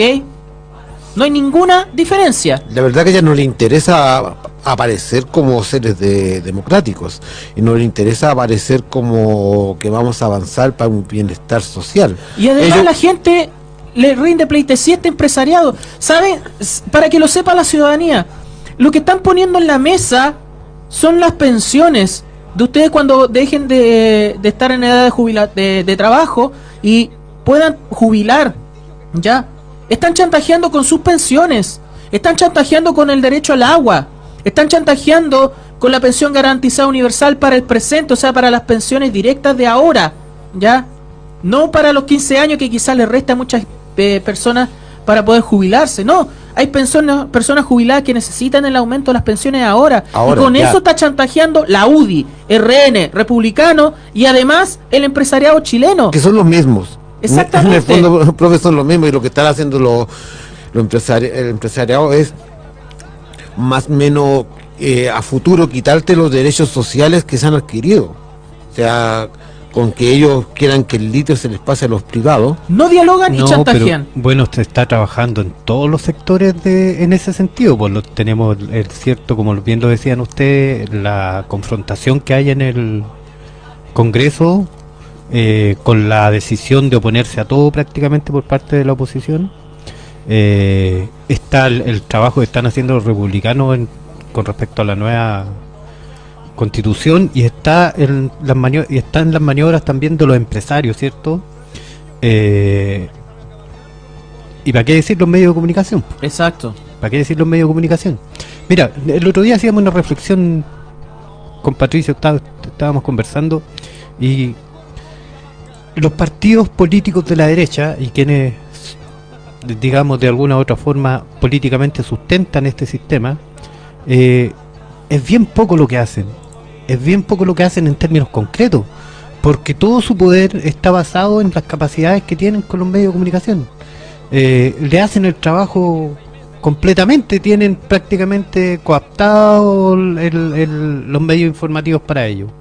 Eh, divulgan lo que quieren eh, divulgar. Por ejemplo, las palabras de, el, el- el- el nivel de resonancia de las palabras estas absurdas y absolutamente patriarcales de Gaspar Rivas, por ejemplo, eh, que parecen de otro mundo, ¿ah? o sea, parecen de otro tiempo, eh, parecen que fueran palabras, no sé, sacadas de otro momento del país, pero hay que decirle a la gente que es un momento muy presente, porque en realidad, ¿cierto? Lo que quieren hacer es precisamente llevarnos al orden, po. Llevarnos a esa impronta Llevarnos- portaliana. Exactamente, llevarnos, ¿cierto?, a lo que tiene que ver con todo esto, pa- para que la gente lo entienda, estos cartuchismos, ah, estas, est- estas situaciones de, de tan, eh, podríamos decirlo, eh, que no tiene que ver con estos tiempos, tan, tan para dentro de uno, una cuestión que no, que como que te amarran, como que no te dejan liberarte. Pechoños, Eh, po. Fascismo, fascismo. Fascismo neto. Fascismo puro. Entonces, claro, y, y tú te das cuenta que en todos los ámbitos de la vida nacional te están dando con eso. Y hay un ataque furibundo a los a los posibles líderes, ¿cierto? Que eh, del, de izquierda que podrían generar alguna especie de daño a ese modelo. Eh, y tiene eh, un trabajo en todo sentido, por lo tanto, y además el poder del dinero es una cuestión que a uno de repente como que llega a dejarlo medio groggy. El den- el lo deja dinero- medio groggy, así como que no, no entienden mucho. Y además tenemos las vacilaciones de nuestro gobierno, que es nuestro gobierno, ¿ah? Para que no crean que aquí nosotros asumimos que es nuestro gobierno y lo apoyamos. O sea, a mí, si a mí- No nos desligamos de, de si a, eso. no- si a nosotros nos dice el gobierno, chiquillo, hay que salir a la calle a presionar para que se logre tal o cual medida, allá vamos. pues. Desde la Allá información y vamos. de donde, donde haya que hacer. Eh, de hecho, esa es una de las grandes debilidades y sobre todo, claro, la información en estos temas tan sensibles como la reforma de pensiones, que es una cuestión concreta. O sea, hay mucha gente que dice, eh, hay, acá hay una cuestión de la política nacional y local. Mucha gente está esperando ya, ¿cómo me solucionan las cuestiones ahora? ¿Ya? Algunos tipos lo solucionan con plata directamente. Vaya a saber uno de dónde sale esa plata. Hay otras personas que lo ven desde la política pública, desde mejorar la vida, de hacer las cosas eh, con buenas medidas. Pero hay mucha gente que la única solución que ve en lo, en lo inmediato es la plata. ¿Ya? Y acá hay una política pública, una política de pensiones, una reforma de pensiones, que, por ejemplo, a las mujeres le va a significar un 50% de aumento en las pensiones para resolver la brecha de género o la desigualdad de género, en el sentido de, eh, de las lagunas previsionales, inmediatamente a las personas que ya están jubiladas, que eso es una diferencia enorme, hay una desigualdad brutal. Mira, con relación a la desigualdad de género, profe, con relación a las pensiones, eh, yo creo que una de las medidas más prontas que debería tener el gobierno es que la mujer, ¿no es cierto?, jubila a los 60 años, pero puede postular a la pensión garantizada a los 65. Es una vergüenza. O sea... Sí, pues no tienen el mismo derecho que los hombres. no tiene el mismo derecho. O sea, una persona Bueno, que, este tema- jubiló hoy en día, una mujer que jubiló con toda su laguna previsional y todo lo que tú quieras, si jubila hoy en día, va a tener 40 mil pesos a los 60 años, supuestamente. Y a los 65 recién va a poder postular Bueno, la pensión recién garantizada puede. universal. Recién puede, Recién a los puede. 65 años recién Puede puede, postular. postular. a la pensión garantizada, exactamente. Mm. Es O sea, así, Entonces, ¿por qué no puede ser a los 60 cuando jubila? Bueno, esas discusiones tienen que ser parte de, la, de las propuestas de pensiones, donde no solamente el- la discusión se está reduciendo a cuánto es el aporte para la estructura social o la estructura colectiva y cuánto individual, a dónde van los ahorros individuales, a dónde van los ahorros colectivos. Siempre está esta cuestión de que, oye, de que entregarle plata al Estado va a ser un despilfarro que mal administra, ¿ya? Eh, pero hay otras cosas que como las que dice Pato eh, que también son ciertas o sea cómo se puede instalar en la agenda pública en la opinión pública y en el conocimiento de la ciudadanía a nivel nacional donde no solamente los ministros Ceremi tienen que hacerse cargo de eso sino que también los medios de comunicación ya ni medios de comunicación que sepan defender cada una de las propuestas eh, lo que dice en relación con la reforma de pensiones y el impacto directo e inmediato de las personas ya que están en, en edad de jubilación, hombres y mujeres, y también la resolución de esas diferencias. ¿Sabes lo que pasa? Es que si, si el gobierno, por ejemplo, permite llegar a la negociación sobre lo que está planteando la, la- la derecha en este sentido, Negociar ya ¿cierto? es- que es entregar, que entregar cierto, porque ya vamos en un 2%, están pidiendo un 2% para el sistema que va al, Colectivo. al- al- Colectivo. claro, para el, para el ahorro colectivo, ¿cierto? Que era, era un 4, dentro de la, de la cotización adicional era un 6, ya, y van Bueno, si se sigue de avanz- cambiar. si se sigue avanzando en ese sentido, no van a mejorar las pensiones. No, sí. No van a mejorar las pensiones. Si, yo- eh, ¿cómo, se le- ¿Cómo decirle a las personas? Las AFP son un fracaso. Las FP no entregan buenas pensiones. Es imposible. Es imposible que entreguen buenas, buenas pensiones porque están hechas para generar recursos para los dueños de las FP. No que, y hay que preguntarse, ¿acaso no queda no queda comprobado que durante todos estos años las AFP todos los años generan ganancias? En cambio las pensiones cada vez son más paupérrimas para los jubilados. Si incluso con, con lo que se proponía, el 3-3 que hubo en un comienzo, un 4-2, Sí. que era un Las 4%, proporciones. 4 para, para un fondo solidario y un 2 para la AFP. Incluso con el 3-3 ¿eh? Está comprobado de que te van a ven- venir a hacer un efecto relativamente en tus pensiones de aquí a 20, 30 años más. Entonces, con un, eh, que, que, que un 2% a la pensión garantizada universal no te, no te va a ayudar en nada. Sí. Pero siempre y cuando el gobierno, este gobierno, de una vez por todas yo pienso que debiera involucrar a la ciudadanía en su proyecto de gobierno. Porque nos presentó un proyecto, hubo un proyecto de gobierno que este gobierno ya se ha alejado 100%, pero con lo que es esta reforma previsional, debe hacerle la publicidad real. O sea, la gente la otra vez vino a enterarse con la reforma tributaria después que se rechazó. Claro. Entonces hoy en día, y ahí recién el gobierno salió a hablar lo que significaba la reforma tributaria. Entonces hoy en día el gobierno tiene que salir con la misma fuerza o más fuerza aún a explicar lo que es la PGU, porque tú vas a muchas partes, a mucha gente, y le habla a la PGU, la gente no entiende. Cuando hay que hablar con el lenguaje transparente, sencillo y simple, que es el afecto a las pensiones garantizadas, a la, a la- a la jubilación que tiene la gente. Entonces, hoy en día con lo que te propone la Cámara de Comercio es que el litio sea privado.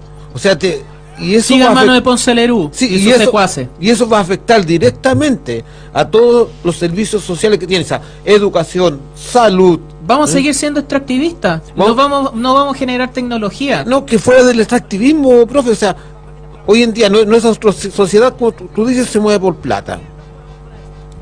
Y una vez que el litio sea privado, ya no va a haber el sustento para lo que se ha conseguido y se ha conquistado por años, que son algunos pocos y nada de beneficios sociales. Porque van Vamos a esperar el goteo. las migas que caen de la mesa. Bueno, sobre eso dos cosas. Antes de, de leer una, una opinión muy importante, bueno, las palabras de Lautaro Carmona, un par de, de frases que nos van a, nos van a plantear esto. Eh, bueno, el chantaje ya lo dijimos de la, de la UDI, eh, de condicionar a la salida de ministros para conversar siquiera del tema de las pensiones, que obviamente que ellos no, no van a ceder.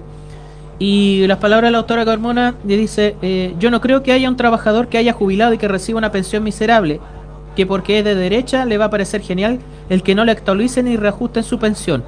Ahí está el sentido de realidad. Y sobre eso también muy importante, José Miguel, un saludo para, para usted, bueno, Carla Sepúlveda que también está en sintonía. José Miguel nos dice, estimados, ¿qué podemos hacer si no hay peor sordo que aquel que no quiere oír? Lamentablemente somos eh, un país lleno de habitantes eh, y de trabajadores desclasados que se sienten parte de un sector social que no les pertenece. Imagínense un proletario, clase media, ¿cómo le explicas a un obrero que no es más que un pobre acomodado por tener acceso a su ingreso mensual y el día que quede sin trabajo pasa a ser eh, el mismo pobre, pero además cesante? Falta conciencia de clase, como le manifesté el otro día y que seguimos reiterando. Desgraciadamente la derecha lo tiene clarito y esa es nuestra mayor debilidad. Acá hay otro mensaje dentro de discusiones que se han dado en la semana. ¿Qué hace la izquierda para poder llegar justamente a concientizar a las personas del trabajo de esta política pública para mejorar su vida eh, inmediata y también para el futuro, para que no sea un padecimiento la jubilación? ¿Qué hacemos nosotros?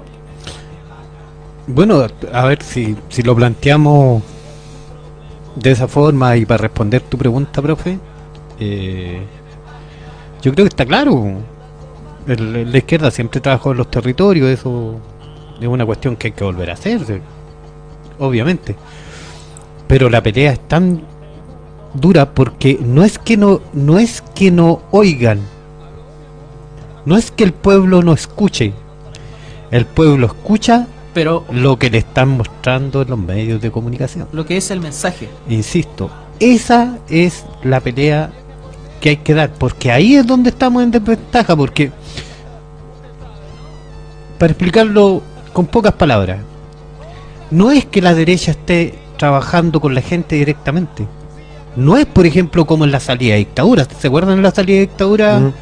Cuando nos topábamos con la con la situación de que eh, los partidos de derecha iban a entregar paquetes de tallarines, fideos, ahí a las casas directamente a la gente eh, para solventarle y, su- y, y solucionar el problema de, de- de la pobreza.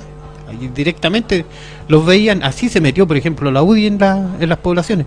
Pero hoy la UDI no está en las poblaciones. Y No hoy está- por lo tanto, los, Directamente. por lo no. tanto, estamos, desde un punto de vista cierto realista, estamos más o menos equiparados. Si nosotros, en términos concretos, la izquierda tampoco está metida ahí en, lo- en, en los territorios, ¿cierto? Equiparados para mal, o sea, la, la ausencia. Exactamente. En la ausencia. Pero ¿cuál, es- ¿qué es lo que hace la diferencia? Precisamente los medios de comunicación. Y, ahí- y es por allí donde se está entregando, ¿cierto?, el mensaje día a día, el mensaje neoliberal. Por lo tanto, no podemos tampoco eh, pensar de que eh, automáticamente la gente va a empezar a creernos a nosotros. no, no sé si es Este, tiene que ver con, tiene que mucho que ver con el, con el sentido común, Eh, pero no con el buen sentido común, porque hoy está instalado de alguna manera, cierto, en cada una de las casas el sentido común neoliberal. Para la gente es para la gente es como la realidad, es como debiese ser. Se entiende desde ese desde esa eh, situación, cierto, que de vivencia y que te están repitiendo constantemente, por lo tanto te convencen, te convencen o por lo menos te mantienen Alerta. de alguna manera embobado ahí medio medio hipnotizado con tanta cosa que te que te expresan desde los medios. Y ahí es donde nosotros estamos fallando lamentablemente creo yo más que en ninguna otra Sí, más allá de otro, eso otro también, lugar ¿ah? eh, cómo, cómo justamente la información es el gran ariete, más que la presencia, eh, cómo la derecha se ha empecinado en tratar de bajar la comisión contra la desinformación. Porque, Eh, mira- porque necesitan de aquello para poder eh, mantener así a la Mira, gente. un ejemplo concreto a propósito de este programa. A propósito de este programa. Nos- cuando nosotros de- de- definimos, ¿cierto?, que eh, se iba a realizar este programa, iniciativa de ustedes en primer lugar. no Tres años. No existían. no existían programas políticos en la otra radioemisora. En este horario. Era casi nada.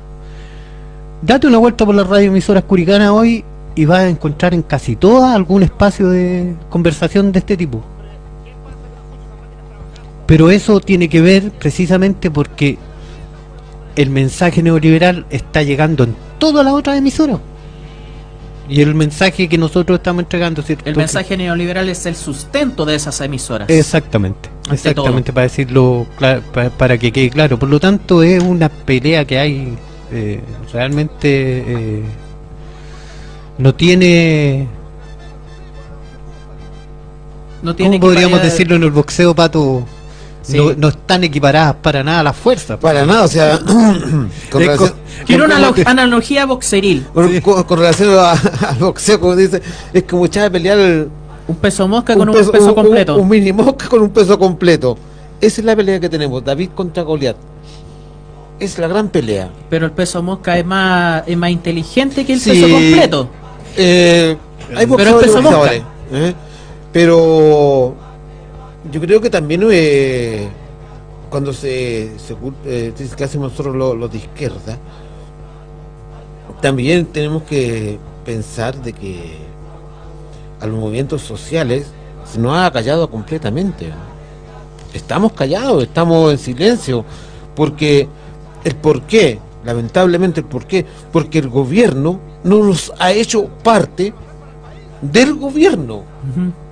Desde una postura tal vez patriarcal del gobierno, desde una postura tal vez mm, su- superioridad moral, ha dejado de lado a los movimientos sociales.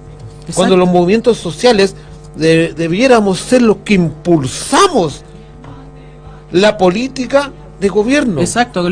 Esta semana justamente las movilizaciones de los profesores, por ejemplo. Sí. Las movilizaciones de los propios trabajadores de la NEF la semana pasada Claro. eh, por el tema de la reforma de pensiones.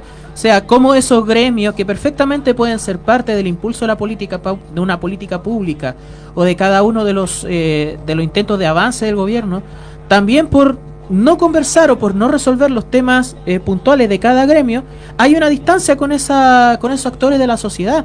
Y yo y yo creo que eh, se está desaprovechando un momento justamente para que los propios trabajadores, vuelvo a reiterar, no sean focas ni sean aplaudidores de todo lo que es el gobierno, No, pero, no. Que sí, pero que sí sean una, eh, una línea de eh, demostración de la preocupación del gobierno por los avances que no solamente lleguen a esos gremios que ponen en discusión sus eh, problemáticas que se extienden y sus demandas que se extienden por décadas dentro del colegio de profesores, por ejemplo, la- el pago de la deuda histórica, eh, en la salud también, los trabajadores del Estado también, etcétera, etcétera. Eh, porque a pesar de ser un gobierno progresista y de izquierda, los gremios de trabajadores dentro de la función pública no han, no han dejado de movilizarse, siguen en movilizaciones. Pero perfectamente, no solamente con la resolución de demandas particulares, sino que también para impulsar los proyectos, recurrir a los eh, a las organizaciones no solamente sindicales y sociales, que ya muchos conocemos, sino que también eh, al mundo social, regional, local, eh, etcétera, etcétera, para también, bueno, ver cómo se validan esos actores públicos en la discusión política eh, sobre los avances que debería tener un país con un giro a la izquierda eh, por el beneficio de las personas y que también el común de las de las trabajadoras y trabajadoras, de los pobladores y pobladoras, de la gente en general, eh, se dé cuenta de que los avances lleguen a todos, incluido el tema de las pensiones. Yo digo, mira, con en este caso con la marcha y los profesores y, y otras agrupaciones que, están formando sus petitorios, no es que sean en contra del gobierno, sino que ellos luchan por sus reivindicaciones, reivindicaciones prometidas por el gobierno y que no se han llevado a cabo por ABC. Y también se lucha y es un mensaje eh, que debiera entender el gobierno. La gente está luchando y no quiere, el gobierno no quiere entender por ser parte del gobierno. Las organizaciones sociales en un comienzo estaba la disponibilidad de ser parte del gobierno, de ser parte del programa de este gobierno. Exacto. Y este gobierno se enfocó en la idea de, como lo hizo la, la antigua concertación, de alejar a las organizaciones sociales del gobierno. Ocuparon la política post plebiscito del 89, 88. utilizarnos y después dejarnos de lado. Yo digo, no hay un ejemplo más rancio de desigualdad ¿eh? que, se- que podemos establecer con lo que ayer apreciamos. Ayer apreciamos a un grupo de ultraderecha, nazista, fascista, casi que intentaron En las narices de la moneda. rodear la moneda, que andaban con palos, que andaban con fierros, Y con la protección policial. y con el con la mirada tranquila de, de la protección policial y del gobierno. En eso, no yo, creo, nada. yo creo que en esos 300 imbéciles que estuvieron ayer, hay más prontuario policial que ya, eh, en pero- muchos lugares del país. Y vemos que después en la tarde, tipo 6 de la tarde, 6 y media de la tarde, hubo una movilización social por la libertad de los presos políticos de la revuelta, ¿eh? y que el gobierno de una vez por todas ¿eh?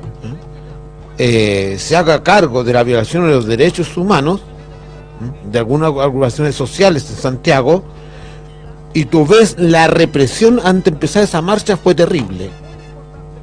Sin fin de guanaco, harto, harto buses de carabineros, Lo que ha pasado en el Instituto Barro Arana, en el Liceo de Exactamente. Aplicación. En el mismo día, dos protestas, dos movilizaciones con diferente carácter político, una es aplaudida y la otra es reprimida. Y una es blanqueada y la otra es silenciada y reprimida además. Bueno, dentro de esa represión, brevemente, porque vamos a destinar como cada semana el espacio a los 50 años, eh, la represión en el Gualmapu. Eh, un ataque a un furgón escolar en Tirúa, unos ejercicios tácticos, comillas. Parece que estaban bastante aburridos los milicos y los marinos que empezaron a intimidar escolares en la ruta. ¿Ya? Con armas de fuego, con armas de asalto. Y gasear escuelas. Exacto, gasear escuelas, eh, impedir el trabajo en, un- en la caleta Quidico, en la comuna de Tirúa, eh, haciendo ejercicios como si fuera película yankee, eh, bajando desde, desde helicóptero en plena playa y, y que tuvieron paralizado el trabajo de la caleta de pescadores de Quidico, que no pudieron hacer sus funciones de cada día, no pudieron trabajar hasta que las linduras dejaran de creerse el cuento de que estaban en una guerra. ¿ya? y pudieran despejar no solamente los caminos en el caso de este ataque al furgón escolar que fue a mitad de semana, sino que también en la en esta caleta de la comuna de Tirúa, porque Gualmapu todavía sigue con la represión del Estado chileno. Eh, Guanmapo está mi- militarizado. en mili- Guan- la militarización, sí. Guanmapo es el estado de, de sitio desde el Estado hacia los pueblos originarios. Y dentro del tema de las armas también lo que se supo ayer, eh, tenemos que comentarlo, que no lo podemos dejar de lado, el tráfico de armas, el peligro que es, eh, son estos personajes que eh, el jefe o, la, o el encargado de la... de, la, de los clubes de caza, pesca... Presidente. Del presidente, ahí está. Presidente de asociación. Asociación Gremial de Pesca, Caza y Camping de Chile denunció en reiteradamente, reiterada entrevista el aumento de tráfico y acusó debilidad en las políticas públicas. Bueno, este personaje fue eh, apresado, fue detenido, eh, Enio Mayor- Mangiola, con 7 fusiles, 22 revólveres, un pistolón, 78 pistolas, un pistolete, 60 escopetas, 18 rifles, cañones de escopeta, rifles, cargadores, rifles de pistola, rifle y escopeta, de manera ilegal. ¿Ya? amigo de Cast. Sí. La ultraderecha. En estas pesquisas. Sumado a esto, eh, estas indagatorias dejaron al descubierto más de 100.000 tiros de diversos calibres en el lugar de donde fue allanado. Todo en medio de indagatorias que tienen un férreo defensor del uso civil del armamento como protagonista. ¿Ya? O sea, el presidente de los armeros de Chile criticando por la debilidad del tráfico de armas, bueno, él es un traficante de armas. Esos son el tipo de personajes que realmente son el peligro y que están vinculados a la ultraderecha de este país y que andan proliferando el discurso que también ha llegado a Curicó, si no pregúntenle al señor Mario Undurraga sobre el tema de el uso de armas por parte de civiles. ¿Ya? Sí. Que pretenden blanquear, ¿ya? Así que eso para no dejarlo de lado. Eh, vamos, eh, vamos a lo que corresponde a los 50 años, que no podemos dejarlo de lado. Eh, 50 años del golpe. Hay otras cosas que las vamos a, seguir, eh, la, la podemos seguir hablando en, en posteriores programas eh, y que podemos difundir a través de nuestras redes. Bueno, los avances de esta semana, indicadores de reducción de la pobreza, eh, que también tienen que tener su, eh, análisis crítico eh, de la pobreza multidimensional. Bueno, todo aquello lo podemos divulgar a través de nuestras redes, en Instagram, en Facebook, en distintos espacios que nuestro programa tiene. Pero cada semana queremos darle espacio, obviamente, a los 50 años. La semana pasada, justamente el sábado, bajo la lluvia, se hizo una, una marcha muy solemne en recuerdo eh, de lo que significó la Operación Colombo. Eh, para quienes no sepan, la Operación Colombo consistió primero en la desaparición de 119 personas y donde además se mezcla el uso de los medios de comunicación para eh, ocultar la verdad y además manipular la realidad de esa, de esa situación. ¿ya? El famoso titular Exterminados como ratones del diario La Segunda. Eh, un montaje mediático de lo más infame en la historia de Chile, que en realidad se trataba de la desaparición de 119 hombres y mujeres que se encuentran en calidad de detenidos desaparecidos por parte de la dictadura militar. Eh, la semana pasada ya eh, se conmemoraron 48 años de este montaje de la Operación Colombo y donde se mos- demostró el compromiso con la verdad y la justicia, su vigencia, eh, tanto como el recuerdo de nuestros compañeros y compañeras, ¿ya? en una marcha simbólica que recorrió la- las calles de Santiago. También tomando en cuenta de que los medios de comunicación siguen siendo, como bien dijo Cristian, el ariete para el blanqueo del fascismo, no solamente de, de toda la manipulación sobre la, la, gente, sino que también del blanqueo del fascismo, de esta, de esta visión criminal, y que, bueno, se mezcla también con que el creador de las figuras, de las caretas o y de los... Eh, de los eh, elementos que se utilizaron para esta, esta marcha eh, falleció justamente en la última semana. Una marcha que fue tremendamente solemne, tremendamente simbólica y que nos recuerda también este, este hecho de la Operación Colombo 48 años después. Pato. Mira, esa, esa matanza, muerte, asesinatos de los compañeros, muchos compañeros del MIR, eh, viene a demostrar cómo fue planificado este exterminio de los que pensamos diferente.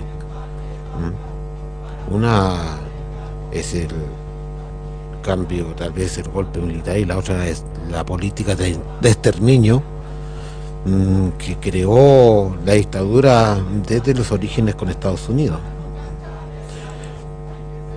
Y la única forma de acallar a, a, los compañeros, si el peligro de los compañeros no tenemos que sacarnos de la mente la gente tiene que entender, ¿eh? hay muchos neófitos que ya no entienden, ¿eh? que en ese tiempo no había armamentos. Entonces justificaban los exterminios y las muertes por un supuesto armamento que había.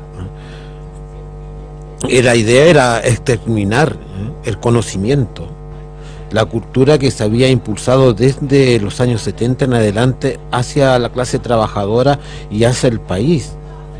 Porque el avance cultural de los años 70 en adelante fue pero sustancial, fue gigantesco. Eh, cuando el presidente electo democráticamente ¿eh? y que avanzaba ¿eh? en su apoyo popular, ¿por qué empezó a avanzar el apoyo popular? era casi inexplicable para ellos, la única forma que avanzó la unidad popular y iba creciendo y ya no se podía volver atrás, es porque se estableció el elemento cultural. Libro a bajo costo, el derecho al estudio, el conocimiento, la, la posibilidad al alcance. De, al alcance, la educación, ¿m? al alcance de aquel que nunca había tenido la educación para el obrero.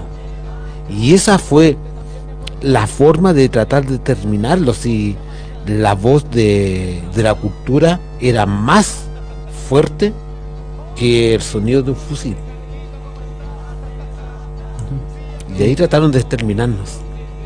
Y hoy en día, como dijiste tú, en el movimiento social, ¿quién eran los peligrosos? ¿Eh? Los peligrosos eran los que Hacían intentan pensar o llevan tratan de llevar el pensamiento y hacer pensar a los demás es por eso que la otra vez cuando analizábamos por camino de que nuestra sociedad eh, en la capacidad de conocimiento ha ido retrocediendo tanto tanto que tenemos que empezar a hablar nuevamente con palabras básicas ¿eh? porque lo acostumbraron y le movieron el, eh, la psiqui hacia los pensamientos básicos yo vuelvo a preguntarme, a mí me parece que este país era mucho más alfabetizado y más inteligente hace 50 años que ahora, con toda la, la tecnología. Yo creo que sí, es mucho más avanzado, estaba más, más culturizado, había más cultura, había más capacidad de discernir, más capacidad de cuestionar. Más hoy, debate. Más debate, hoy en día somos como ovejas guiados por el teléfono y con la estupidez que, que te alcanza todos estos medios desinformativos. Uh -huh. Estamos siendo guiados para eso. Sí, bueno, dentro de, de la cultura de la unidad popular, eh, mezclado bueno con lo que mencionamos de la operación Colombo, eh, todavía estamos a la espera de, de, si hay avances sobre la extradición de Pedro Barriento, ¿eh? involucrado en el asesinato de Víctor Jara. Eh, que lo mencionamos la semana pasada, que se le había retirado la ciudadanía de la nacionalidad estadounidense. Vamos a ver qué, qué se hace ¿ya? por parte de- del gobierno y del Poder Judicial.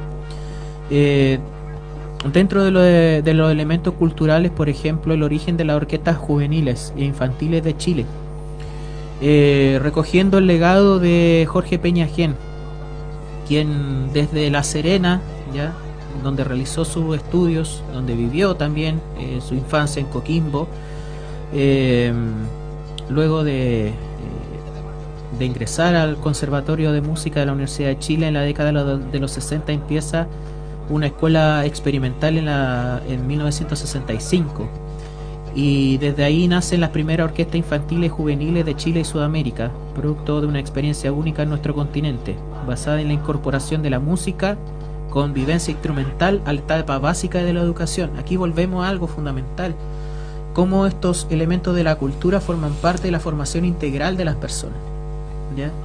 Y, de, la humanización. Dentro ya del contexto del gobierno de la Unidad Popular, eh, este avance o este desarrollo cultural eh, logra eh, nuevas muestras y ya Jorge Peña Gen contaba hacia 1973 con tres orquestas de niños desde la edad de 9 años, tres bandas instrumentales y numerosos conjuntos de cámara con los que realizó giras nacionales e internacionales motivando el interés por imitarlo en otras ciudades.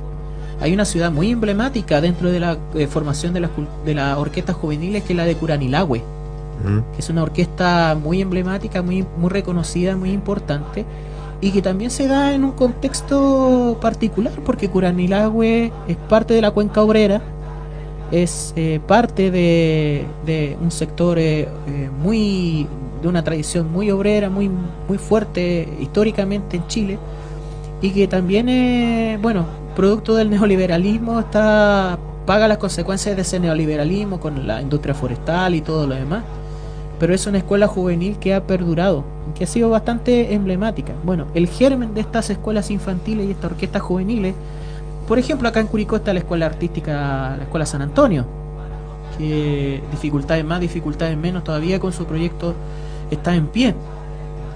Bueno, eh, ¿cómo se termina eh, intentando matar esa cultura? Que este es el foco de, de lo que queremos tratar en este espacio de los 50 años. Eh, con el golpe de Estado y la detención de Jorge Peñagén en La Serena y asesinado un mes después, el 16 de octubre de 1973 a sus 45 años de edad, producto de eh, el paso de la caravana de la muerte por la zona, en el regimiento Arica de la ciudad de La Serena. A pesar de la pérdida física de Jorge Peñagén, el legado y el germen todavía perduró y se eterniza en los niños que siguen haciendo música, que siguen creando y que con sus melodías eh, mantienen ese legado vivo. Las orquestas infantiles y juveniles de Chile. ¿Ya? Fue la semilla, la semilla plantada en los años 70 en adelante, la cultura al servicio del pueblo. Y una frase de él para terminar esta cita por mi parte. Bueno, dice, dijo en su momento, yo me preocupo de la música, pero lo mismo puede hacerse en el deporte, que se preocupen de todas las vocaciones y destrezas de los niños, y así lograr un desarrollo cultural masivo y efectivo. Eso debería ser también un principio de la educación, incorporando el deporte y la música. A propósito de cultura, profe, eh, hacerle una invitación a, a, la- a nuestra gente y a todo que quien quiera venir a participar de los de la tarde de cine que tenemos este otro sábado, Así es, el incluyendo próximo con los sábado. 50 años. Ujú. Eh, ¿Qué película vamos a, proyectar? Bueno, el, el foco de la próxima semana vamos a tratar de hacerlo no solamente por la película, sino que eh, por lo temático. Vamos a tratar eh, fundamentalmente eh, la vida en las poblaciones, pero más que nada la infancia durante la dictadura. Ya que comienza el mes de la infancia. Hacia agosto, Día del Niño y todas esas cosas que son más comerciales. Bueno, nosotros el próximo sábado, desde las eh, 17 horas, bueno, esa es la, la convocatoria, eh, vamos a exhibir documentales de ictus relacionados con, la, con la vida en las poblaciones, con la precariedad, con la vivienda popular, pero fundamentalmente la infancia. Y el documental de Augusto Góngora, que falleció eh, recientemente cuando trabajaba en eh, teleanálisis, en todas estas estas redes de prensa durante la dictadura, valientes redes de prensa, eh, generó un documental que se conoce como Los Niños Prohibidos. Es un corto, ¿ya? Es un corto documental sobre la infancia en dictadura.